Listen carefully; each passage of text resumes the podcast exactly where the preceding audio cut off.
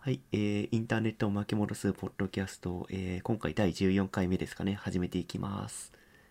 はい、第14回目、えー上松です。あ、小林です。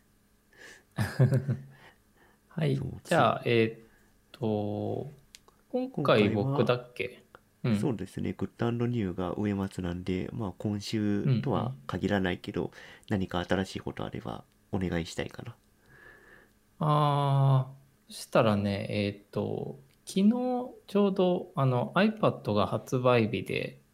あ発売日、昨実質、昨日発売？そうそうそう、あ、そそううなんだ。実質的に昨日だと思うんだけど、あの、うちも届いたんですけども、まああのみんながくるく食いついてるのはどっちかというと12.9インチ大きい方なんだけど僕はちっちゃい方をオーダーしてでうん特に、えー今のところ何の感動もない あのチップ、というのもチップ変わチップ変わったじゃないですか。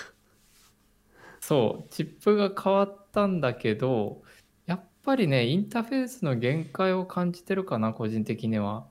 どういうことかっていうと、例えば、その、Adobe の、じゃあ、えっ、と、ライトルームとか、Photoshop とか、えープレミアとか、まあ、ファイナルカットとか、まあ、いろいろ、えっ、と、M1 対応の Mac に、えーで、あ Mac じゃない、えっと、I- I- iPad で、動くアプリケーションっていうのはあるんだけどやっぱさ例えばコピペとかなんかこうファイルをドラッグドロップして持ってくるとかその辺の手間がいかんせん PC に慣れているからかわからないけどやっぱ iPad だとまどろっこしくてですね。うん。うん、だから多分僕はこの M1 の iPad の M1 の性能を生かしきることなくなんだったらなんかあのチップだけは性能がめちゃくちゃいいことは前回前々回かな？あたりのあの M1 で動画編集すごく楽にできたっていう話を少ししたと思うんだけどえーっとそこでチップの性能の良さは分かっているのでなんかこうレンダリング専用のデバイスとして、えー、どっか置いときたいぐらいです。まあ、そのぐらい、えーっと、ちょっとインターフェース的な意味での限界を感じてるかな。あーなんかぜ前提と前提というかその iPad をなぜ買い替えたのかっていうのを聞きたいな。あ、えーっと、それは気分。いやあああれそれそれモチベーション的には M1 が出たから変えたとかそういうのじゃないの、いや、えーっとね、もともと、えーっと、この iPad Pro の、まあ、えーっと、Face ID がついてるモデルの初代を持ってて、で、えーっと、うちの実家がね、iPad Air だったかな、すごい古いのをずーっと使ってて、もう結構 OS アップデしても、アップデを繰り返して、こう、カクカクになっちゃうみたいなね、うん状態だったんですよ。で、じゃあ、今の、じゃあ2018モデル、2019だったかな。ちょっと忘れたけど、まあ、初代 Face ID 付きのを譲って、じゃあ、なくなるから買おうかっていう、なんかそういう、どっちかというとそんな そうそうそう、そういうあの動機なので、そう。なので、あの、とりわけこう M1 の、えーっと、チップに惚れ込んでとか、なんかそこに期待してとかっていうわけではなく、うん、個人的にはあの、今まで iPad にキーボードをつけたことはなくてですね、あの純正のいわゆるキーボード付きカバーです。うん。あれを買ったところでさあどうなんだろうっていうのがちょっと率直なところかな。えそれはか買ったの？買ってないよね？まだ買ってない。なんか、うん。そうだね。僕のタブレットの一番の用途は新聞の紙面ビューアーで新聞朝刊を何しか読むっていうところなんだけど、うんうんあとは、そんなに実は タブレット使ってない。キーボードいらないじゃん そう、キーボードいらないよね、やっぱり。じゃあ、いらない3万近くもするキーボードとトラックパッドがついてるあのあれを買わなくてもいいかな？うん。なんかカフェでドキュメント書くとかうん。そういう時に使うんだったら必要なんだけど、そうだなんかね新聞読むとかタッチだけで十分じゃないですか。いや本当おっしゃる通りでしかもあの新聞を読む用途に限って言えば12.9インチが絶対いいんだよね。おおえそれは何か理由がある？えっ、とね11インチだとギリギリこうえっ、と見開きの紙面を見た時にえー一番こう全体表示で小さく表示した時場合に文字が一発では可読できない。ああフォントサイズの問題か。なるほど。そうそうそうそう。あの見出しはあの読めるんだけど本文は、えー読めそうで読めないか読めるかギリギリのあたりなのでこれが12.9だときっとある程度読めてああだいぶ紙面の体験に近づくんだろうなっていう感覚はあるかな。おー。11、その前のインチサイズだとスマホの表示で何ピクセルぐらいになっちゃうの、フォントサイズって？えーっとねちょっと今見てみるとね、えー紙面ビューアーで見てみると。多分16ピクセル切ってると結構きつそうなイメージがあるけど。あそれはね確実で切ってるね。ああそれあはの読みづらいね。うん体感で言うと8とかかな。いや もっとちっちゃいな。8はないな。すすあでもそっか。アプリだと8以下はできるのかな。ブラウザーだと10ピク以下は表示できないからうん。なんかね正直もう潰れててピクセルの限界を感じてるレベル。読めないレベルってことね そうそうそうそう。で、これが、まあ、12.9、まあ、実質13インチになったら、まあ、少しは見れるんじゃないかなとは思うんだけど、まあ、その13インチの MacBook Air があり、その他にも13インチの、まあ、デバイスって結構ちょこちょこあって、うん、このサイズのものがまたデスクの上に増えるのかって思うと、じゃあ11インチでいいかなって思っちゃって、結局あの流行りを追わずにシンプルに11日にしてみたんだけど。うん。まあでも用途がねね限られてるんだったら全然、なんだろう。わざわざ大きいもの買って高い買い物する必要ないって話だよねまあねまあ本当そこはおっしゃる通りであのまあなんだろう例えばその動画動画に特に動画ビオーディオビジュアルに特にって感じだと思うけどあのえっ、と液晶の方式がえっ、とミニ LED になったんだっけな確か。うんうん。それが12.9だけだったと思うまあそんなようなえそうそうそう液晶の仕組みが変わったっていうのもあって12.9インチがすごく人気なんだけど実はね会社であのもう一台12.9インチも発注は一応してあるんだけどそいつは発売日に届かなかったぐらいなのでやっぱ多分人気なんだと思うんだけどね。えー。うん。まあでも個人的には今ちょうどこう手のひらに乗せてますけど11日でいいかな。ただ防水になってくれたらお風呂でしあの読書とか新聞読んだりできるからよりいいのになという気持ちですね。あれじ12の方は防生活防水あって11はないんだ。いやどっちも防水じゃない。あれ iPad ってそうだっけ？ぼ防水ないんだっけ？ないないないもうあったらもうそこそれはねそれこそねもうあのポジティブなモチベーションで即買いよあ そうなんだあ防水あるの？そうスマホだけかそうそうそう。スマホだけやね。そう。いや、iPad も逆に最近のやつさ、なんかこう、あの、ステレオを実現するために、左右にこうスピーカーの開いてるくらいだからもう、あの 浸水をもうあの、浸水しまくりだろうね多分。確かに浸水ウェルカムって感じだよね、なんかうんウェルカムって感じ。ディスプレイがついてるスマートスピーカーみたいなそんな感じにななりつつあるのかな？うんそうだね。まあ言うて Siri の進化は全く特に日本語においてはあんまり感じられないけどね。うんうんうん。なんかまあそんな感じでうん。あごめんごめん。タブレットそこまで Apple は力入れてないのかなっていうのが最近イメージとしてあるけど。ああそうなんや。どどうなんだろう。なんかうん。その MacBook Air とかそのキーボード付きのそのデバイスとはあんまりね価格帯も変わらなくなってきちゃってるからあそうだよね。それはもうむしろそうでさらに。高いぐらいなんじゃないかと。そうそうさらに言うとチップも同じになっちゃってるわけじゃん。そうそうそうそなんかイメージ的にはキーボードがついてるかついてないかぐらいの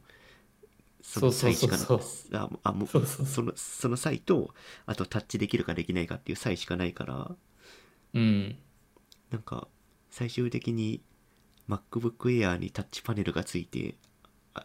タブレットはなくなるんじゃないかって思ってるけど。あれ？マイクロソフトっていう会社がサーフェスっていうなんかそういうの出してたような気がするな。サーフェイスはねあれはどうなんだろう。一応売れてはいると思うけど。なんかまあそこまでうん。な何かを変えるっていう感じのデバイスではない気がする。まあそうだね。ただなんかあのそれはなんか同僚職場の同僚と話してて同意見だったんだけどあの最近の若い人たち学生さんたちってなんかまあサーフェイスが貸し出し端末としてあるんだけどねたまたまサーフェイスなんだけどうん。そしたらねあの Windows 10なのであの基本的に PC というかマウス的なこうポインティングデバイスでタッチす、えークリックするようだからボタンとかこうめっちゃちっちゃいんだよね。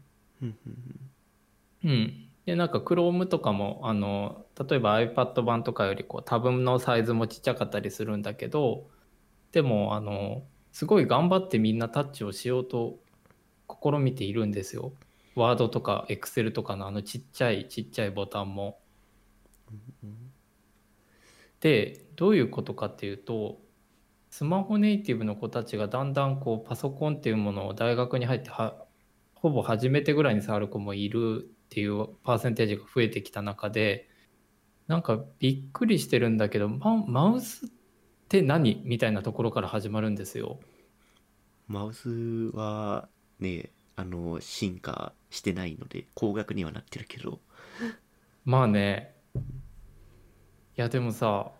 なんだろう。右クリックとかそのキーボードショートカットとかそのコンピューターの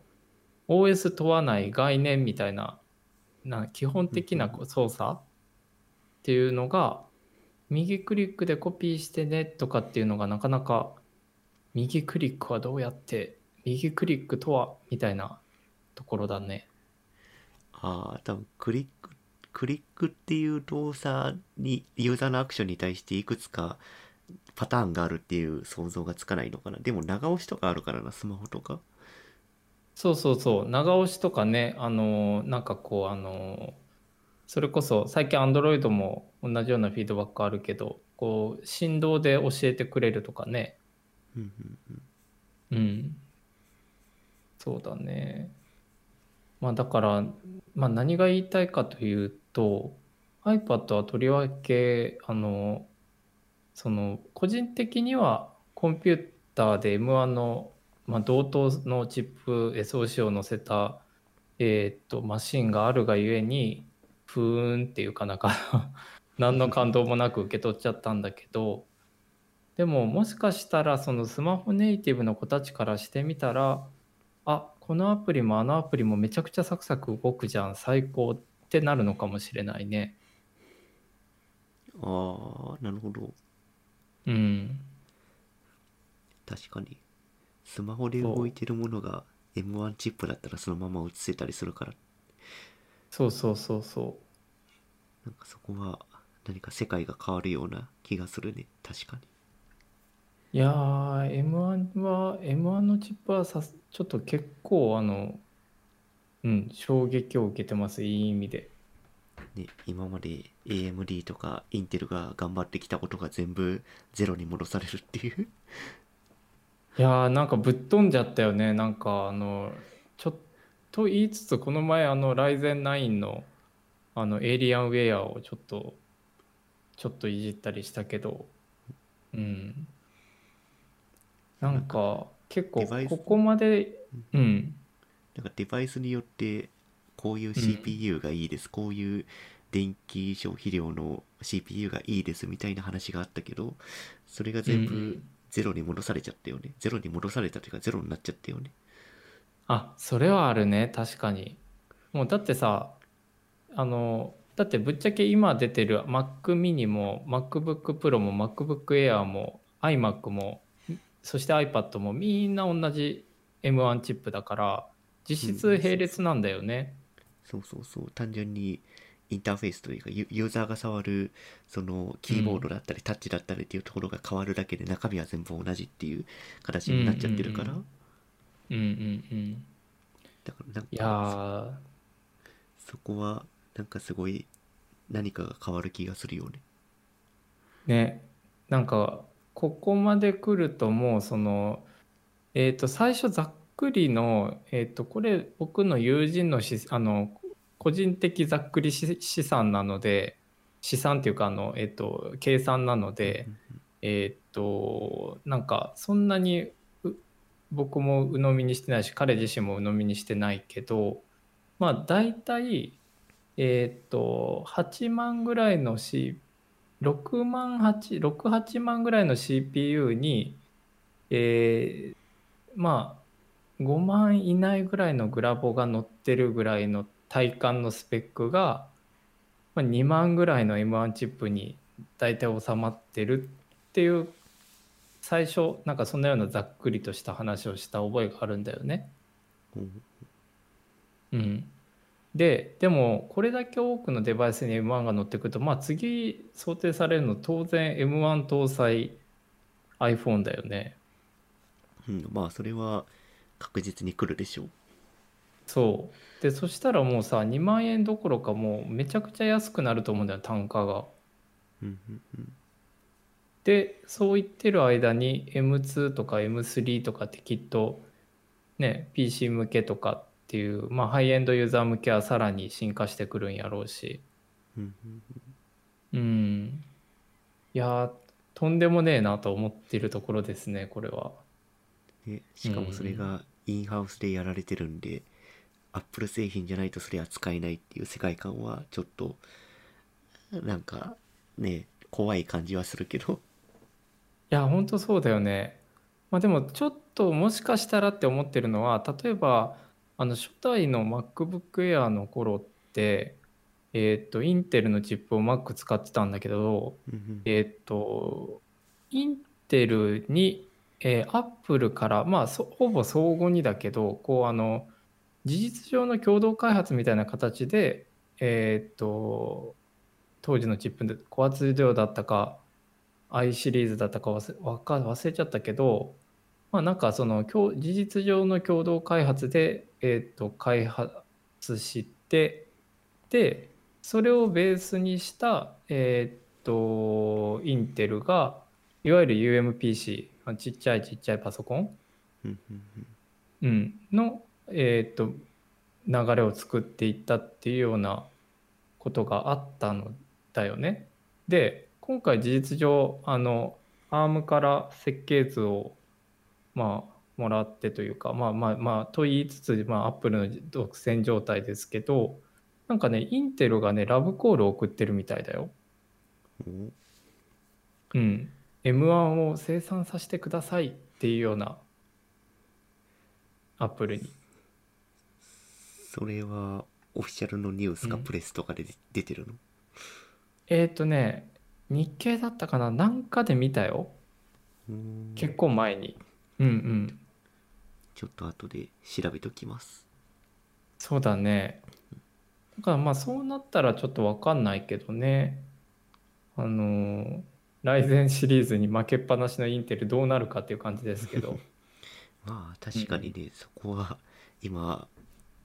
ゆなんえっ、と一般ユーザー向けの CPU だと完全に負け、うん。負けてまるんで AMD に。そうだねそうだね。でも AMD ってさ僕らが中学とかでそのコンピューターの自作とかが結構ポピュラーだった時ってもうなんか安いから買うみたいなイメージだったけどね。安くてなおかつ性能悪いっていうイメージだったね。うん。でその性能悪いはさ例えばなんかうまいこと互換性が、まあ、つまり相性問題がね発生しちゃうとかさうんうん。なんかすごく気にしてた記憶があるんですがさっきちょっと言いかけたそのえっ、とエイリアンウェアデルが作ってる、まあ、ゲーミングコンピューターなんだけどえっ、とライゼン9の、えー、ゲフォの308か6の6だったかな、まあどっちまあ、そこそこのスペックのものを買ってでえー、と最小限のスペックでオーダーしたものの、えー、と SSD 等々の交換とかをしてたんだけどなんかあのまあちょっと M1 と比べてみたんだよね。あの、えースコアを。はいはい。Mac- MacBook Air と。そしたらさあれってやっぱなっちゃっていや まあちょっとアップルの M1 ベタ褒めで申し訳ないんだけどうんなんかやっぱりあのサイズででこの発熱量で消費電力であのスペックは本当に化け物だなという感じですね。おー計測してみたらうんやっぱり M1 圧勝みたいな形でしたか？いやではなかったぶっちゃけ。ああまああのシンプルになんかその単純に比較ができないっていうのもあるけど例えばなんかうーんと実際のスコアがが、えー、と異なっていたり同一だったりしたとしてもなんかこうほら用途によって変わってきたりするじゃんね。うんうん。うん、で例えば、えー、と僕の場合はそのレンダリングとかその、まあ、つまり動画編集等々でコンピューター使うことが一番多いんだけどえっ、とぶっちゃけストリーミングをする上での、えっと求められる、えーなんだろうグラフィックスの性能については M1 で事足りたしむしろそっちの方が静かやしあの配信環境めちゃくちゃサクッと作れるのでうん。ありがたいという感じだったんだけどやっぱなんか VR とかあの辺の領域になってくるとそもそもやっぱソフトウェアがないとか対応ししきれてないっていうのがやっぱ M1 の現状だったり MacOS の現状で。うん。具体的に言うとなんかあのえっ、と HTC の Vive とかなんかその辺とかなんだけど、うんうんうんうん。だから、あんま単純比較はできんと思いつつ、一応スコア見てみたら、ああ、そうか、こんなに頑張れるんや、M1 って思っちゃったって感じかな。うーんなるほど、まあ、単純な処理能力だけ考えれば M1 の方が強いけど、まあ、用途とか考えるんだったら全然 Windows でもまだ頑張れるって話かな。そうだね。なんか、Windows は Windows でやっぱり、あの、介護感もすごい幅広いからね。うんうんうんしっかり保ってるからね。うん。まあそんな感じで、まあ僕にとっての M1 チップはコンピューターとしてはものすごい体験をさせてもらっている。あ、これ時代変わったなって、ここまでの進化感じたの初めてぐらいの、えーっと、出来事なんですが、iPad に関しては、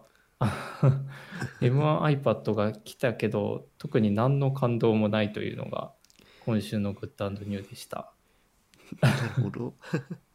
はい。まあ、iPad をね、変えてあ M1 にしたところで、そこまでガリガリ処理しなかったら大して変わんないよねって話だよね。そうそうそう。でまあぶっちゃけさ M1 に対応する、じゃあなんかそのアプリ等々をローンチしたとして iOS じゃない iPadOS 向けのね。じゃあその他の M1 じゃない iPad の方が圧倒的に台数としては多いわけで、そその子たちが対応しきれるかって言ったら対応しきれないので、やっぱこうフルスペを出すアプリってなかなか出してこれないと思うんだよね。iPadOS 向けに。まあなんかしばらく普及してからなんかすごいなんだろうレンダリングガリガリのゲーム系のアプリケーションが出るとかっていうのはあるかもしれないけど今じゃないって話かなそうそうそうそうそう、そんな感じ。そうだねシェア率とか考えるとそうそうそう。今だってなんかあの、あの、マネーツリーでちょっとお金いくら入ってるかなとかって見てるだけだから、ここんなんもう別に もう何年も前の iPad でできますみたいな、そんな感じやからね。確かにただのうんレンダリングだけだったら、そうそうそうそうそまう。まあそんな感じですね。その辺のタブレットは、まあ CPU の進化はしてるけどこの今後だよねシェア率が広まったら何か変わるかもって感じだねそうだね。うん。まあでもさっきちょっと冒頭言ったようにこの iPad がレンダリングマシンとしてあの分散させてこう PC とねあのうん PC からこう Q を渡してレンダリングだけしてくれるとかっていうハードウェアになってくれたら最高やけどね。まあそうだね。なんかうん。どどこかで変わりそうな気がするけどね。なんか店頭で使うすごいこうその映像とかをめちゃくちゃリアルタイムで流すような処理とかするとかそういうところでなんか役に立つことはあるかもしれないけど。あそれすごいいいアイデアっていうかいい着眼点だね。なんか例えばさあのサイネージで今たまにほら体感体感というかあの映像動きますとかいわゆるインタラクティブ系のサイネージってあるけどさ。あれってやっぱりそのスペースの関係上もあってまあ裏にゲーミング PC を置きますとかっていうこともできる場合ばかりではないからさ。なんかこうあのまあ動画程度であればぶっちゃけなんかなんかラズパイとかでこうなんとなくそこの HDMI 出力をこうモニターにぶっ刺して、えー、ますぐらいだったりするんだけど確かに今言ってくれてた話でいくと M1 のこのスペックを持ってしかもこのファンレスでっていうところでこの薄さでっていうところでそうそうカメラもつサイネージいてるし。とかってそうだね。サイネージとかってしたら結構面白いことできそうだね。そうだから iPad 単体でそのカメラの画像処理とかしてその iPad 単体でその、えっ、と例えば画像を認識させてこういう処理するみたいな内部処理が早くなったっていうのはなんかなんだろううん据え置き端末で内部処理が早くなったっていう何か変わるところがあるかもしれないね。あー確かにそこでいくとなんかその例えばだけどえー、まあポスレジとしてほら結構 iPad って使われ始めてるというか使われつつあるけど定着定番し定着定着してきたけどうんなんかそのポスの中でなんか個人認証をこう顔認証でするとかって実験もまあ、例えばとある大学の食堂で顔認証いわゆる顔パス状態で決済まで、まあ、スルーでいけるとかっていうことをやってたりする、えーこともあったりするわけだけど、まあ、専用のカメラとかこう端末とかいらんくなってくるねそしたら。うん、なんか今までは多分画像をサーバーに投げてサーバー上で画像を解析してうん。その結果をアプリ上で受け取って何かやるみたいな形だったのがなんか写真撮ってその場でアプリアプリじゃないやその iPad のデバイス内で何か複雑な処理をして、その完全にデバイスの中で閉じたところで何か処理を返すみたいなことが今後できる可能性はあるかなって思ったな。確かに確かにああそう考えるとああ可能性あるねいろいろと。なんか複雑な処理をうんすごい据え置き端末でできるっていうのは何か新しい発見があるかもしれないかなって思った。確かにまあなんかそれは言えてるねなんかせっかく新しい、なんかこうハー、ハードとしてはこうゲームチェンジャーになり得るものだから、なんか新しい使い方を、なんかできるといいな。うん、まあ今後うん。いろんなサービスが、サービスなのかな？まあ何何がしかその iPad っていうタブレットを使った新しいサービスが出てくるような気がするかな、うーん、なるほどね。まあ、そこはで言うと、なんかこう、うん。あどうぞどうぞあ、そうそう、なんかさ、あの、ほら、えっと、1個前だったかな。えっと、なんか、えっと、1個前の iPad からかな。えースキャナがついたよね。おおスキャナーうん。えっと、スキャナっていうか、こう、カメラが2つあって、ライダースキャナっていう、いわゆる、えっと、3D 空間というか、まあ、あの、光を使って距離を測位できるんだよね。モデリングモデリングとではないのか？なんか空間認識的なやつだよね、カメラ使ったそうそうそうそうそう。あの、計測する速度がめっちゃ速くなるんやって、それがあると。うんうんうんうんうんうん。で、えっと、まあその、えっと、スキャナがあると、ライダースキャナがあると、まあ、めちゃくちゃその測位が速くなるので、えっと、例えば、えっと、夜間のオートフォーカスが速くなるとか、まあ、いろいろメリットはあるし、この、えっと、そもそもでいくと、このライダースキャナは、えっと、日本のソニーが供給してるというふうに言われていて、で、えっと、かつ、ソニーがほら、自動運転の車出したりしてるじゃないですか、最近。うん。あそこに自社のライダースセンサーとか載せてたりして、うんもうソニーなんかこうセンサー屋さんとして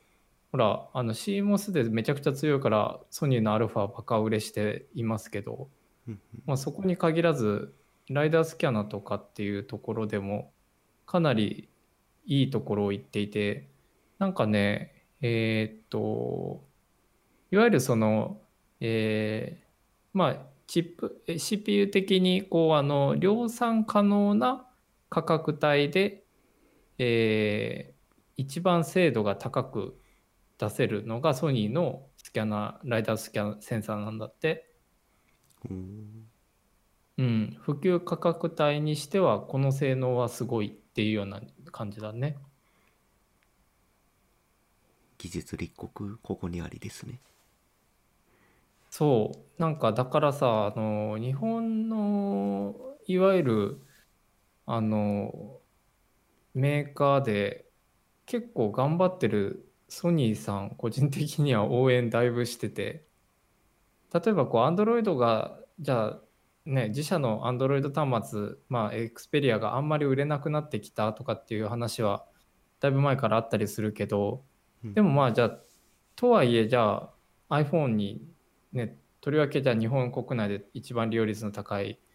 あの、非接触のフェリカチップ、どこが作ってますかって言ったらソニーだったりするし、うんいや、かなり抑えてるなって思っていて、で、そのライダースキャナで言うと、えっと、さっき言ったそのソニーが作ってるチップを各社が自動運転で採用する可能性がめちゃくちゃきっと高いんだよね。まあソニーしかい開発できてないからっていう話かなそうだね。あの、価格と性能のバランスが一番いいのが現状ソニーで、他が追いつけてないっていうところで、で、半導体を作るソジも、まあ、もともと CMOS 作ってたりするからあるわけだから、なんか、個人的には、あの、えーっと、iPad から、えーっと、まず、ライダースキャナーついて、で、えーっと、iPhone にもついてきてっていう感じだと思うんだけど、そうだ、ライダースキャナーがあるかないかが確か iPhone の現行の、えーっと、12のプロとプロじゃないのの違いだったような気がするな。うん。で、それって何の意味があるのっていうぶっちゃけあのさっきカッピが言ってくれたみたいにそのソフトウェア側とかさサービス側がまだ追いついてないから全然こうあのまだ活用のしがいがなんか 即即位アプリでなんかこうここからここは何センチですって見見れるとかってそのぐらいだったりするんだけどまあなんかこっから先面白くなりそうだなっていう気はすごくしてるかな。うん今後に期待したいですね、うんそこは。そうそうそう。でなんかこう日本ダメだダメだ論が結構ありますけど まあそういったインフラレベルで言うと結構その頑張ってるところは頑張ってるからねあの僕らもなんかそのインフラを作るというかチップを作ったりそういうようなところとでは IT と絡んでないけどまあちょっとそれぞれのフィールドで粘り強くやりたいですよね。ね、製造系の技術は昔から強くて、まあ、うん多少落ち込んでるところはあれども強いところは未だに強いので、うんうん、なんかそこは尊敬しながらなんかなんだろう。日本このままじゃダメなんじゃないかっていう風潮がちょっとあるのかなと思っちゃうんだけど、うんうんまあ、ほ誇れるところは全然誇り続けられるところはあるのでそこはちゃんとそうだよね。評価というか考えながら、うんなん。か日本を見ていきたいなって思いますね。いやー、おっしゃる通り。まあ、ね、その、ん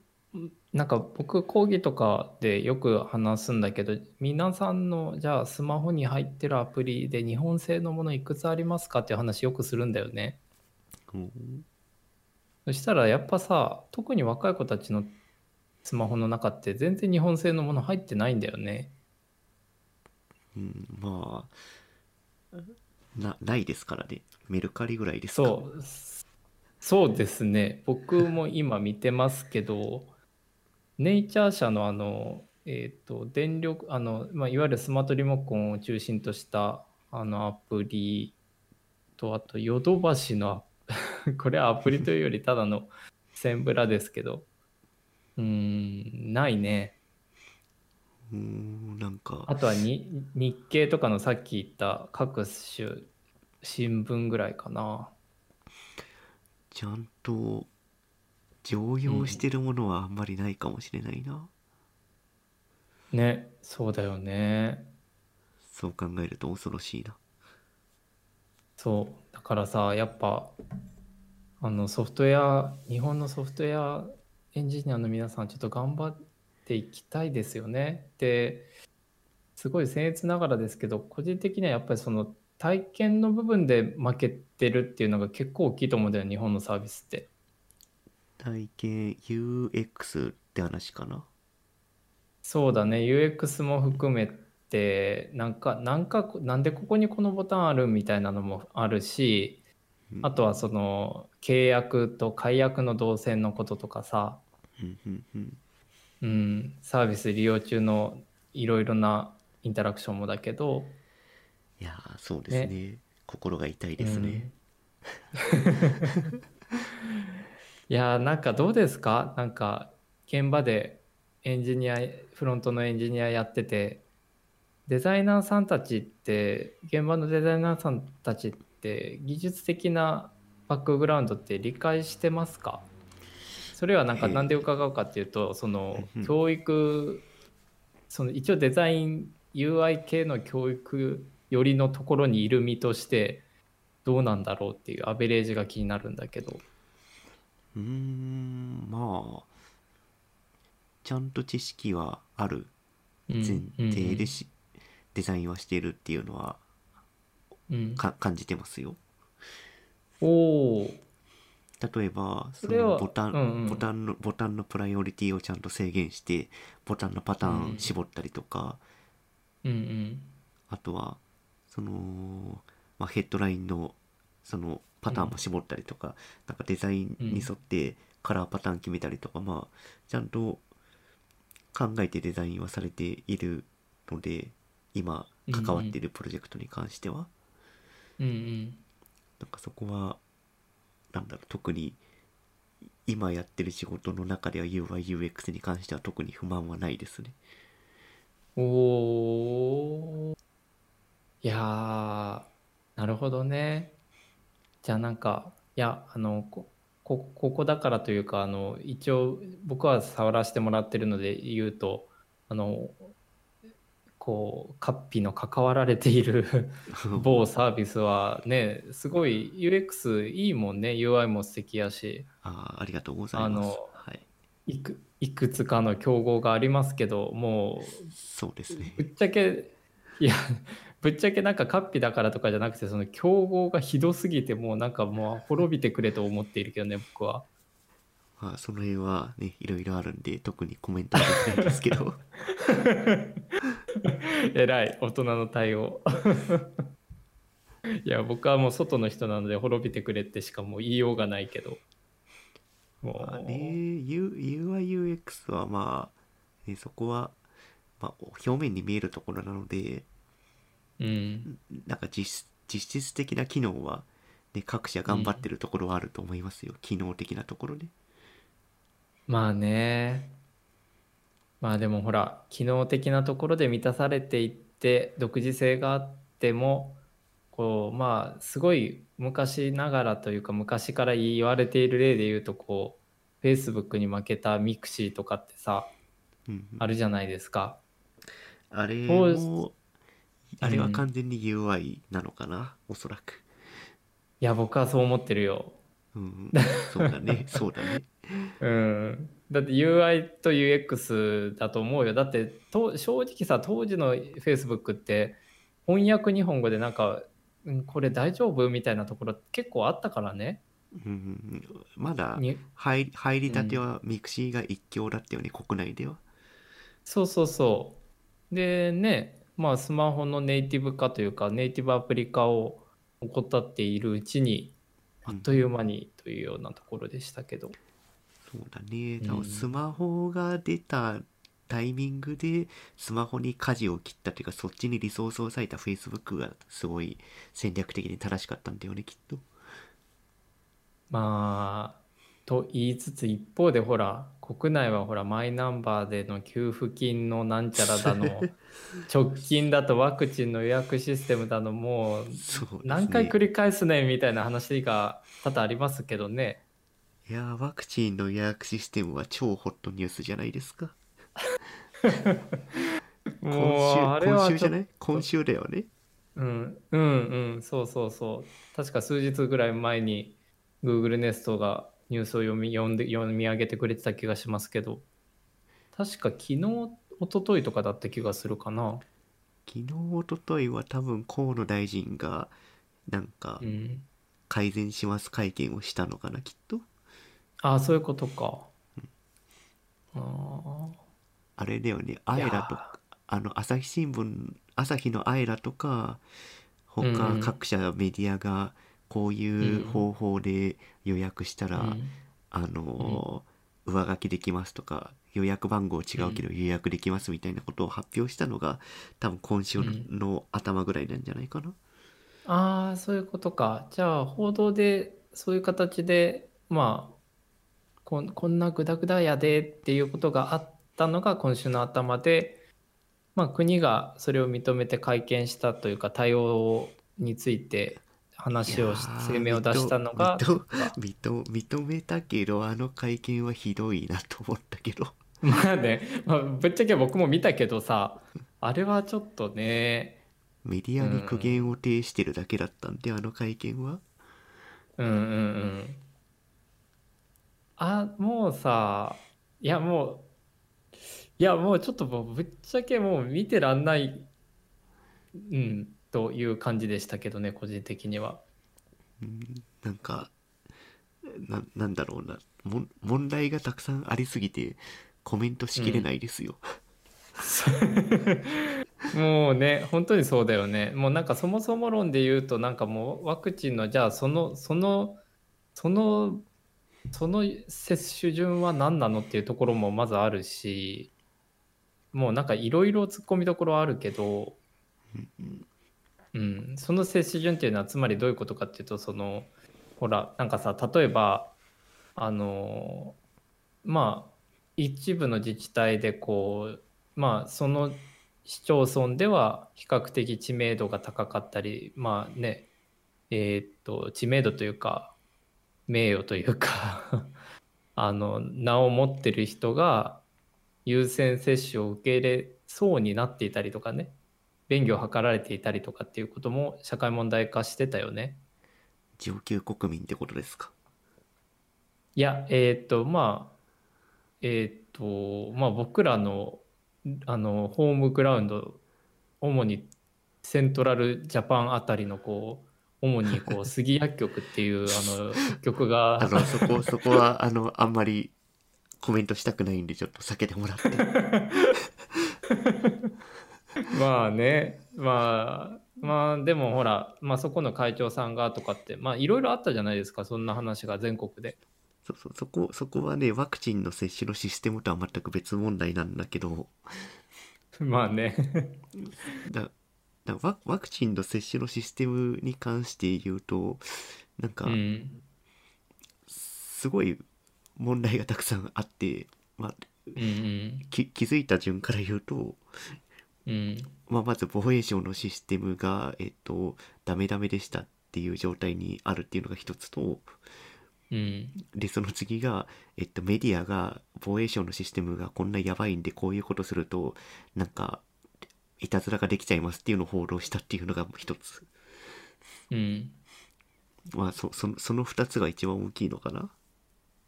いやーほんとそう。で加えてえーっとなんかその個人的にはさそのもう一個問題だと思ってるのがいわゆるそのコンピューターでのインターネット予約ができないというか苦手だったり環境がなかったりするっていうところで結局こうあの接種対象者の人があの行列作ってこうもう密もいいところでこう並んでしまって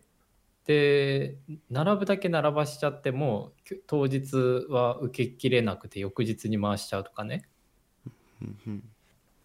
うん、でそんな中だで、まあ、さっき言った、まあ、何人かのな何人かというかいろんな人の優先接種につながるようなことがあったりとか。でそもそもあの防衛省のえーっと予約サイト見た？いえニュースで聞いただけで実際には UI は見てないですあぜひあの閲覧ください多分あのググれば一発で出てきますので。うんもうなんかさ、もうホームページダイヤで本当に。もう赤文字だらけでさ。まあ、そこはななんだろうなえっ、と河野大臣も話してたけど間に合わせるために作りましたっていうのがうん。だ大前提で、ひうん表表面的な UIUX が宣伝されてないっていうのは正直そこまで問題にはならないって思ってるかな。まあね、えっと、個人的にはなんか、そう、そのなんだろう、えっと、赤文字がひどいとかっていうところよりも、例えば、その、二重予約はしないでください。いや、じゃあ、しあの、できないシステムを作ろうっていう感じやしうん、迷惑行為を予約サイトにおいてしないでください。いや、サイトで迷惑行為って、あの、いや、それはワクチン接種する意思がない人の確認とかっていうのは、それはさ、そのトップページじゃなくて、あの、申し込みのページで意思確認で、いや、絶対接種してくださいにチェックを入れさせるとか、そういうようなフローが取れるよねとかさ、まあなんか、はいはいはい。そうそうそう。個人的にはその UI がクソだとかっていうよりもやっぱそのシステムがいくらあのドタパタで作ったメールフォームですってもうぶっちゃけ言っちゃえばいいと思うんだけど。もうなんかそのフォームであったとしてもなんかこうさあの一個一個ほらじゃあ接種のえっ、と接種は2回受けますとか、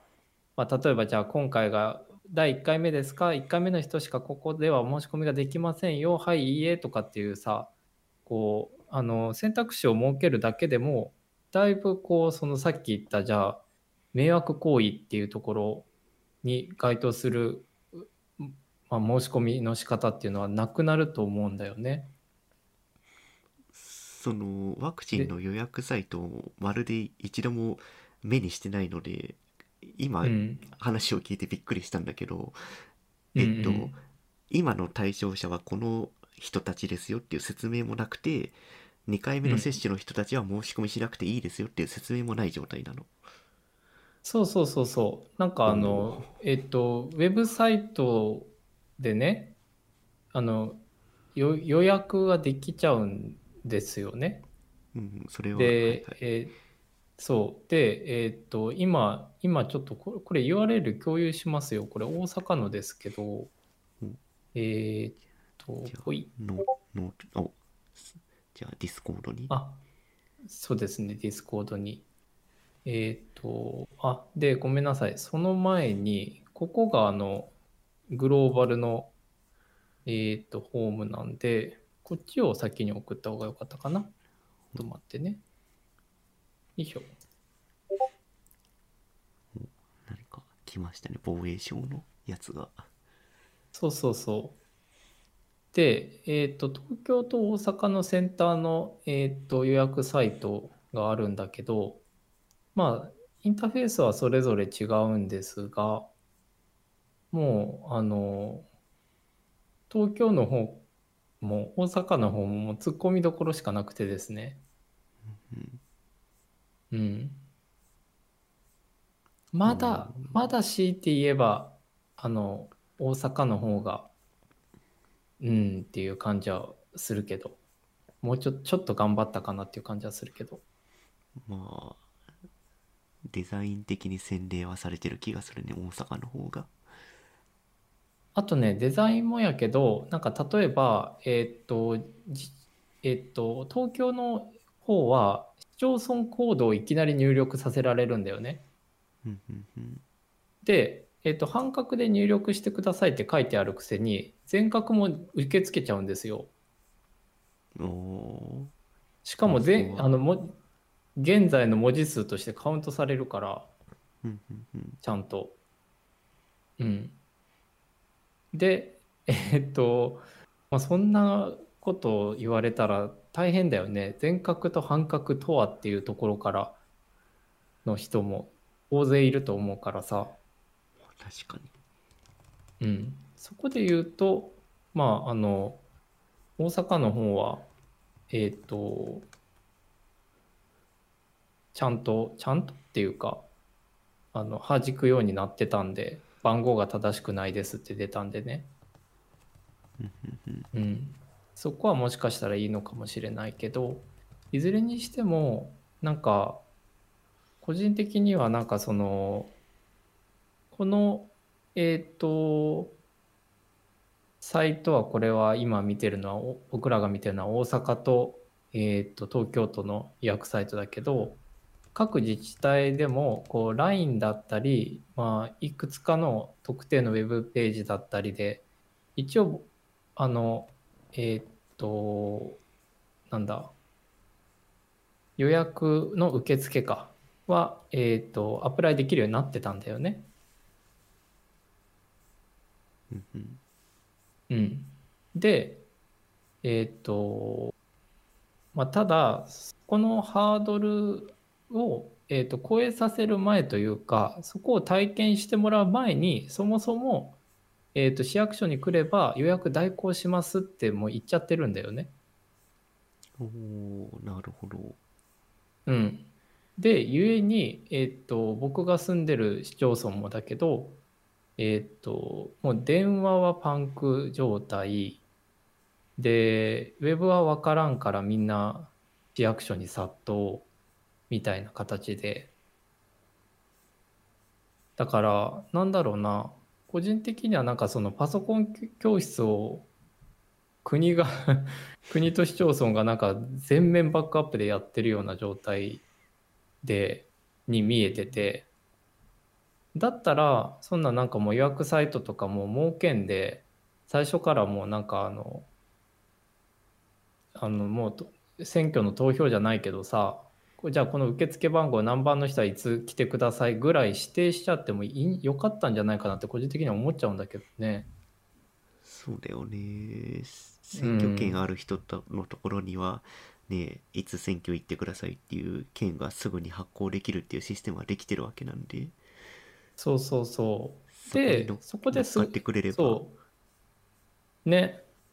ですごい例えばだけど、じゃあなんか、すごい例えばというか実際あるケースとして、じゃあワクチンは私は打たないという選択を取りますっていう人がいたとして、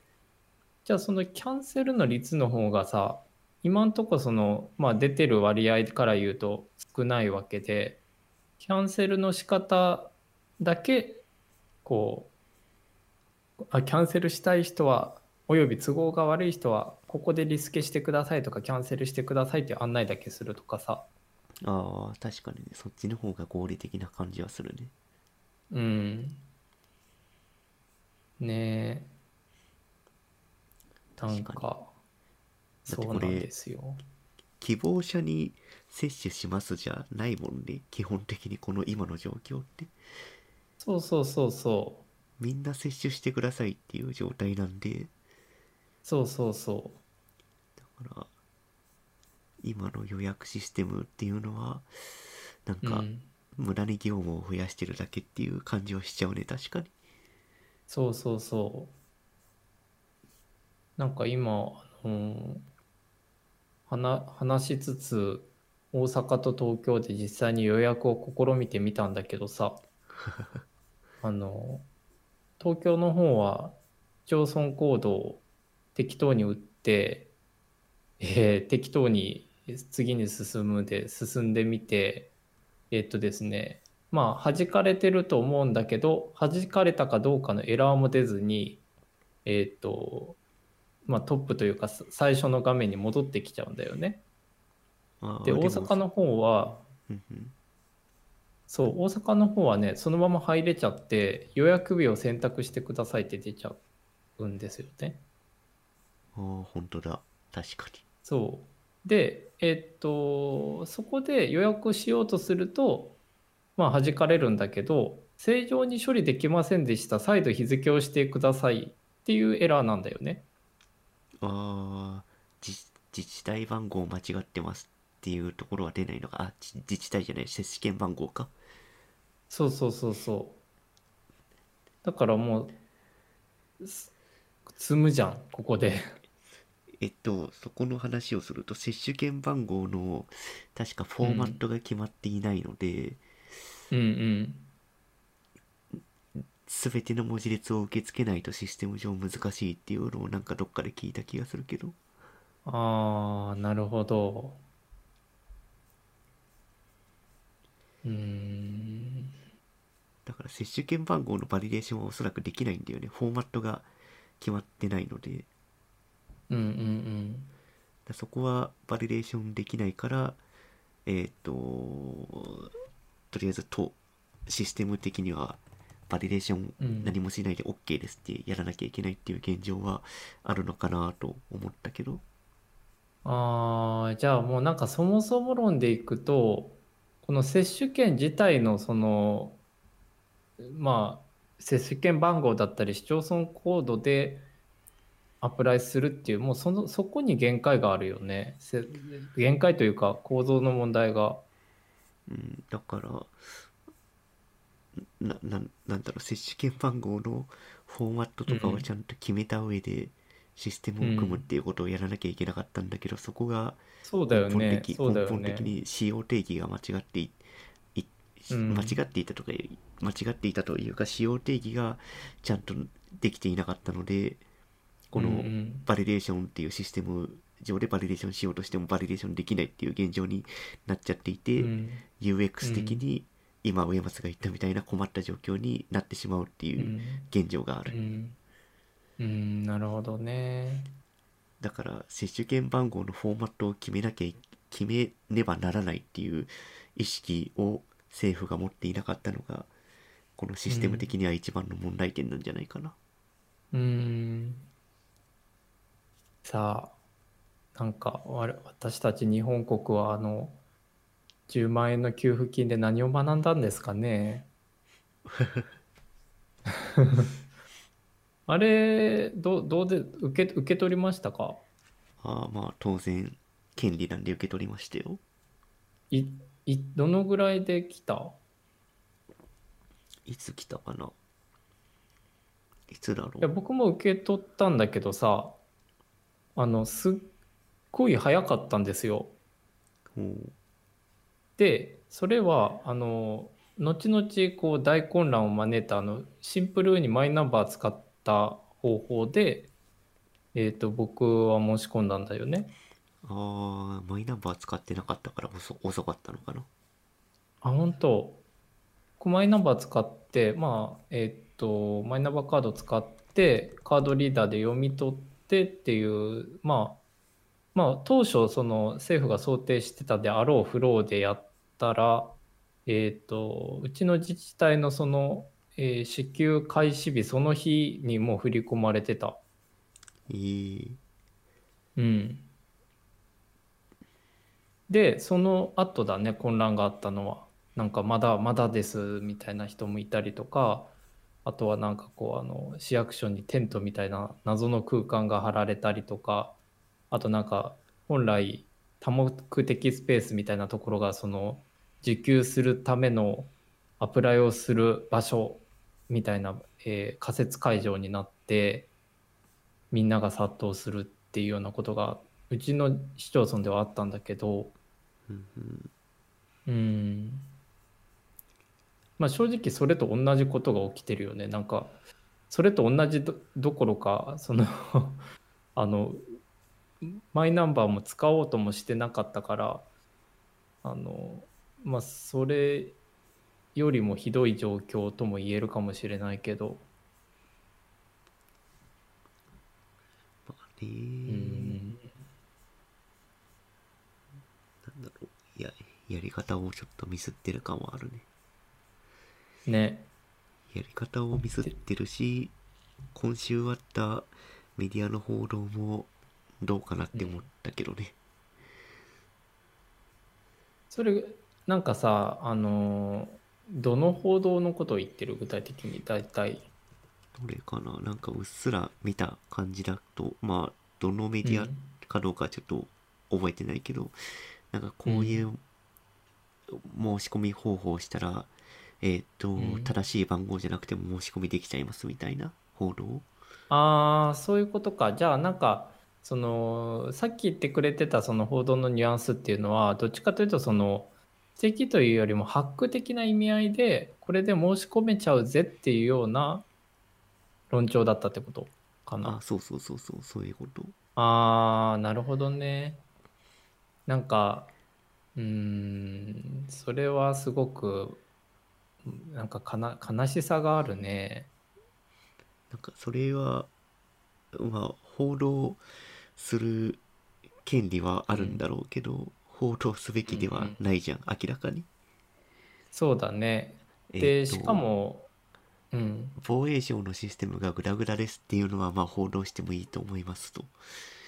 うんうん。んなんですが、えっと、こういうことをしたら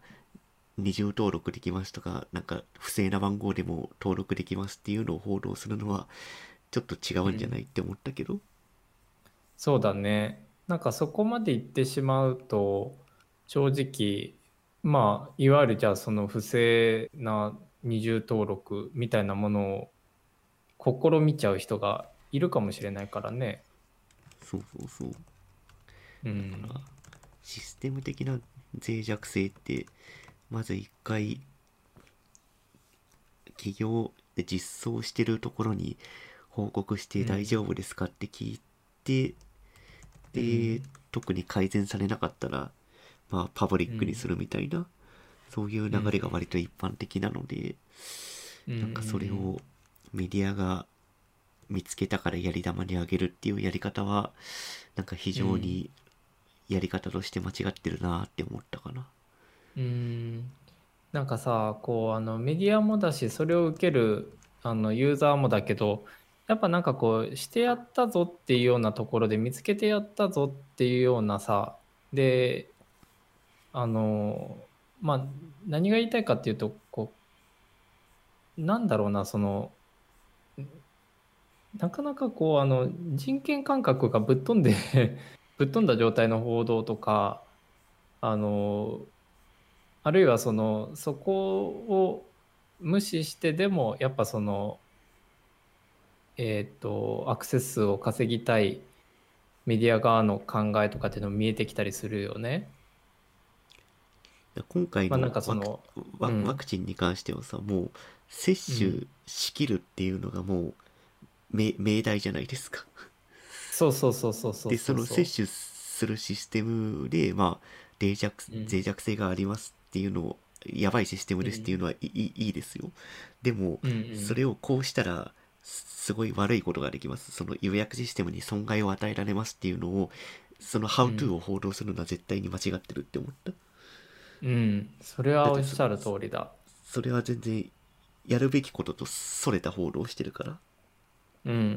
ん。だからさそこで言うとさすごいまあでもある意味では僕はなんかその報道は直接は僕は目にしてないんだけどある意味ではその、えー、と国の意向をそのまま報じてないっていうところで、まあ、ちょっとね倫理的にだいぶ間違ってるけどああ完全にこう国の方向だけ向いて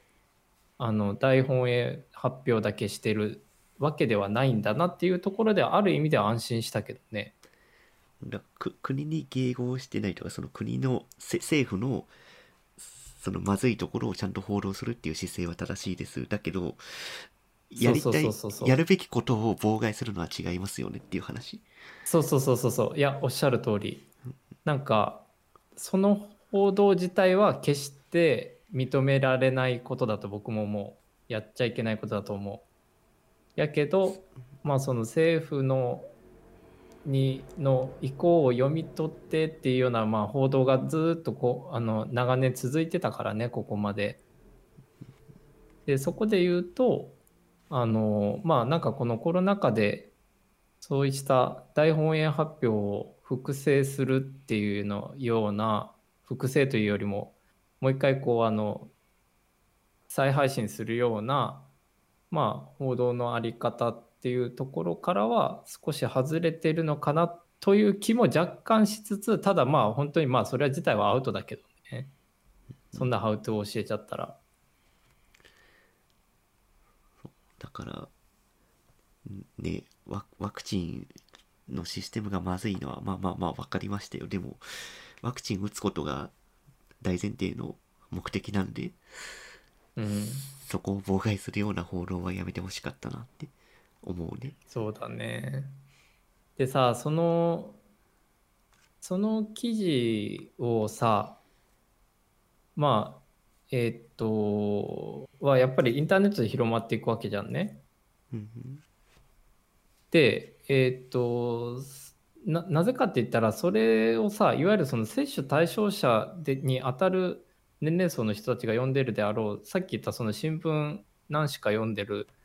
新聞とかっていう中では、まあ、そうした報じられ方一切されてないんだよね。うん。で、その、まあ、How to みたいな感じでハックできますみたいな感じのニュアンスの報道は今んとこ僕が見てる限りのいくつかの全国紙ではされなされておらず、えっ、と、じゃあそのニュースってじゃあインターネットに触れてる、日常的に触れてる層が見てるって考えると、その人たちはつまりさ、あの、全く接種の年齢にまあ、該当しない人が圧倒的におそらく多いわけだよね。うんまあまあそうでだねそうでそしたら何が言いたいかというとやっぱりなんかカッピが言ってくれたように本当にこれはただ単に混乱させてしまうだけであってそのじゃあ7割の接種目標っていうところに到達する妨害でしかないよね。うん。そうですね。うん、で PV 稼ぎたいっていうもうその魂胆しか個人的には見えないんだけどね。ね PV とか雑誌の発行部数とかうん、そこにしか目がいってないのはなんかうん。同じ国に住んでる人として悲しいなって思ってしまうね。なんかあのうんすごく貧しさを感じるよね。うん。うんなんかそう今ねそれこそそのえーっと新聞の、えー正しい番号でも予約できないよっていうような記事見てるけどね。やっぱそのさっきカッピが言ってくれたような、えー記事の書き方はされてないね。うん。どっちかというとその混乱の様子を各所からのえーっと例えばその、えーどどういう各所っていうと例えばその電話を受ける受け手側のはこういう混乱が起こってるとか、えー接種対象者の人の中ではこういう混乱が起こっているとか、まあ、つまりその国はしっかりしたシステムを作ってくださいよねっていう話が上がってきてます。っていう話は述べられている。であとはさっき言ったようなそのシステムの混乱からの例えばじゃあ二重予約があったとしてワクチンが余ったとしたらその余ったワクチンは看護師に回されますとかっていうことも書かれてたりするね。うんこれはある意味その煽るような報道とは言えなく言えないかなって思っててそれは比較方的た正しい報道だね。そうだね僕もなんかそう思ったよ。うんだからあれかなんかさ昔で言うその昔でというかまあ直近で言ういもあるけどまあ週刊誌のいわゆるそのセンセーショナルなゴシップ報道みたいなところが本来ここはふ触れてほここは守ってほしいっていうような倫理の部分まで踏み込んじゃってるっていうような感じかな。ああ、そうだね。確かに。うえん、ー踏みこ踏み込むというか、なんだろう、せ節度を守って、ああそうだね。そううん、ちゃんと調査も含めてやってほしいなって思うな。うんうんうん。そはだね。なんだろう、メディアとして、うん誰の役にも立たない報道の仕方になってしまうので、うん単純に部数とか PV 数しか見てなくて、センセセンセーショナルなことを報道ししてこ個人としては成果を上げているかもしれないけど組織や国としての成果は限りなくマイナスなので、うん。なんか今回のこのメディアの一部のメディアの報道の仕方はすごいうん。今の国のなんだろうすごいそ損失につながっちゃってるなって思思いましたうーんそうだね。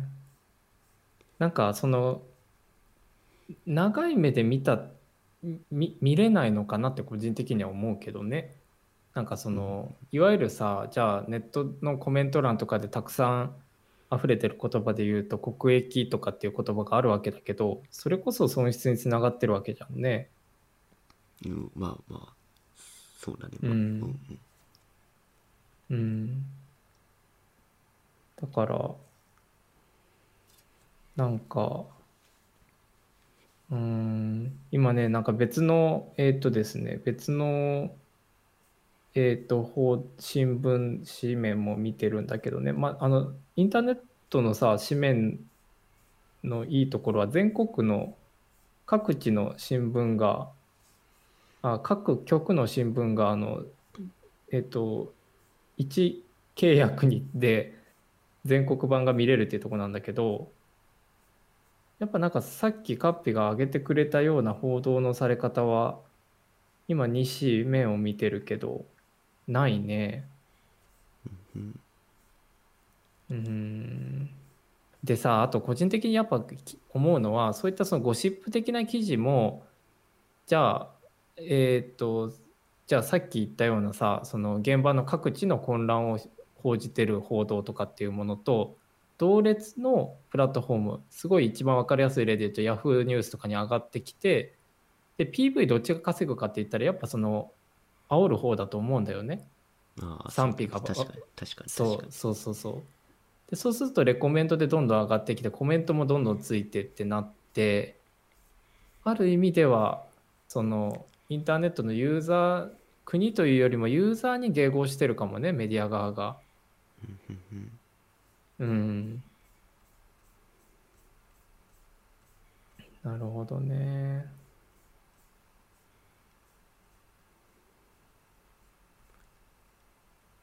というワクチンのニュースから見るもろもろですよ。うんうん、ですね。なんかこれはさ僕らがじゃあじゃあ次にどうやって活かせるかって考えるとなんか少なくとも僕の場合はやっぱあのものすごく基礎的なところだけどあのまあどんな情報もさこうあんま鵜呑みにせんというかさあのメディアが全て悪いわけじゃなくなんでかって言ったらその一時情報から一時情報にアクセスして報道ができるっていうのはそのさっき報道の権利っていう話もしてくれたけどメディアが動いてくれないと僕ら知り知る由もないわけだからだけどさっき言ったようにそのちょっとやりすぎちゃったりする。でそれが PV 稼いでさらに、まあ、そこに収益をもたらしてしまう。っていう構造に加担しないようにするための教育ってどうしたらいいんだろうっていうのを今なんか半分の頭で考えてたんだけど なんかやっぱそのうーんまあもう何回も言われ続けてることだけどメディアリテラシーっていう言葉がもう一度今一度なんかこう教育としてしっかりとそのなんか短期的な話ではなく例えばじゃああの鵜呑みにしないようにしましょうとかっていうだけじゃなくてさ具体的にじゃあ鵜呑みにしないとはどういうことなのかっていうモデルケースを示したりとかしてなんかこう教育のプログラムに組み込んでいくことかな。でかつそのじゃあ例えばじゃあこのフォームのフォームっていうかその予約についてはさウェブの前提知識がある人だったらこここういうふうにできるよねとかってさっきみたいな話が多分できるんだよね。うんなんか接種券をそもそもの番号をそもそもとかさあとフォームだって半角入力だけに受け付けるようにそもそもしとけばいいじゃんとかっていう設計の話とかにもできできるわけじゃんね。うんうん、つまり何が言いたいかっていうと個人的にはねなんかやっぱその教育の現場においてもいろいろなそのまあ考え方あれど、えー、と時事的な問題を一個一個なんかカリキュラムだったりその時々に結びつけていった方がいいんじゃないかなっていうのをすごい思ったんですよね。なんかほら例えばさじゃあそのワクチンの接種が今今ホットだけどそこでじゃあ例え話でじゃあ今ワクチンの接種話題になってるよねって言ってでさっき言ったようにじゃあなんか一部の人が先行してどうも予約をしているらしいでもそれって本当かなっていうところから始まるとさある意味その身近な話なのでまあ、検索したりだとか、まあ、その別のリソースにアクセスすることできるじゃないですか。うんまあ確かにね。うんそうでそれがなんか教科書ベースの話になってきちゃうとじゃあメディアリテラシーを学びましょうみたいな時間になっちゃうと例え話が抽象化されすぎちゃってリアリティがなくなってしまうような気がしてて。うん、だからなんか現代やる現代の今その今工業をやっているスピードで、えー、と今世の中で動いていることをトピックとして扱っていくっていうことを心がけたいなっていうのが個人的な今回の予約システムの報道と予約システムそのものを見ての今後に向けた自分にへの課題かな。うんうん。うん、今聞いた話だと多分教育するところで2つ観点があると思,、思って一つは、うんうんその半角とか全角とかで入力できてし、えー、と予約受付ができてしまうっていうところに関する、えっと半角うん全角の違いっていうことを認識するための IT リテラシーが必要ですと。うんうんうんでもう一つが、えっと今のそのワクチンのフォームで不正な入力をしても受け付けられてしまうっていうセンセーショナルな報道に対して、えっと、うん PV を稼いでいる話題になっているからこの報道は正しいと思ってしまわないようにするっていうメディアリテラシーっていうのを教育するっていうその2つが二つ必要なのかなって聞いてて感じたかな。そうだね。なんか、ありがとう。すものすごくたあの端的に要約してくれて なんか僕もそこがすごい言いたくてじゃあ例えばさ PV が上がることによって何がもたらされるかって金銭なわけなんだけどその仕組みってさやっぱインターネットでウェブをやっていたり広告に手を出してる人だったら直感でもう分かるじゃんね。まあユーザー数イコールお金っていう世界観にはなってしまってるのでうん。でもさやっぱさここに手出してない人はさどういうこと？その概念がそもそもどういうことっていうわけなんですよね。あそのセンセーショナルな報道をして PV を稼ぐことがどうして必要なのかっていうのがわからないって話ね、そうそうそうそうそうそう。だからなんか変な話この前ね僕あの講義でですねあのこれだけ個人情報みんな吸い取られてるんですよっていうのをこうあの Google の AdSense が拾ってる情報を自分のをあの晒し上げてあのこんだけ取られてるんやでっていうのを見てもらったんだよね。でこの上でビジネスがな全てもうお金で成り立っててインターネット上の情報は、まあ、さっき言ったようにその PV 稼ぎだったりとかあの、まあ、そもそもレコメンドされている情報しか見えてないから、まあ、研究やるときは本を読もうねとか、まあ、そういうところにまあ落とし込むんだけどなんかあのえっとその講義のフィードバックですごい印象的だったのがま僕は話の中であの例えばじゃあえーっと中傷を、まあ、特定のアカウントに対してしたりとかっていうことが、まあ、昨今話題になるけどじゃあそのそのねあどんなアカウントにも中の人がいるからねって言ってその人たちのことも考えてみてねみたいなことを、まあ、さっきの話と少しベクトル違うように見えるけどまあ何が言いたいかっていうとまあそのじゃあそう週刊誌のセンセーショナルな報道だって変な話今日明日食っていくためにその出版社が倒産しないためにある意味ではその報道をしているかもしれないわけじゃないですか。うんでなんかそのあのいや中の人がいるなんて当たり前でしょみたいなフィードバックがあったんだよね。おーうん、でも個人的にはその中の人がいるっていうのはそれは当然のことなんだけどこの中の人が抱えてる背景っていうところに想像力を働かせてもらいたかったなっていうのが一番大きくてその人がなぜそういうそういう記事を書かなければいけないのかとかそういうコンテンツをなぜ配信しなければいけないのかっていうことを想像してくださいって話かな。そうそうそうでなんかさっき言ったじゃあ一個一個トピックをあのじゃあ「How to」も含めた教育の現場に落とし込まないとなって思ったのはあやっぱこれあの裏裏ってあんまり言いたくないけど仕組み作っている方の仕組みをわからないと伝わらないことなんだなって思ったんだよね。うん、だ広告のビジネスモデルとかっていうのを伝えて PV がなんで大事なのかっていうのを伝えるのが一番シンプルなんじゃないかな。うん、そうだね。なんか、そうそうそう。なんか、あの、その時取り上げたのは、この、えーと、ワクチン接種ではなくて、まあ、フィルターバブルとかってよく話題になるけど、あの、自分が見てるインターネットの世界って実はものすごく限られた世界なんだよねって言って、こうあの、Google、まあ、まあ、グググらないっていう選択肢も最近あるけどそれも含めてインターネットの外にあることにアクセスしていかないとあのみんなそのインターネットでアクセスできることに関しては、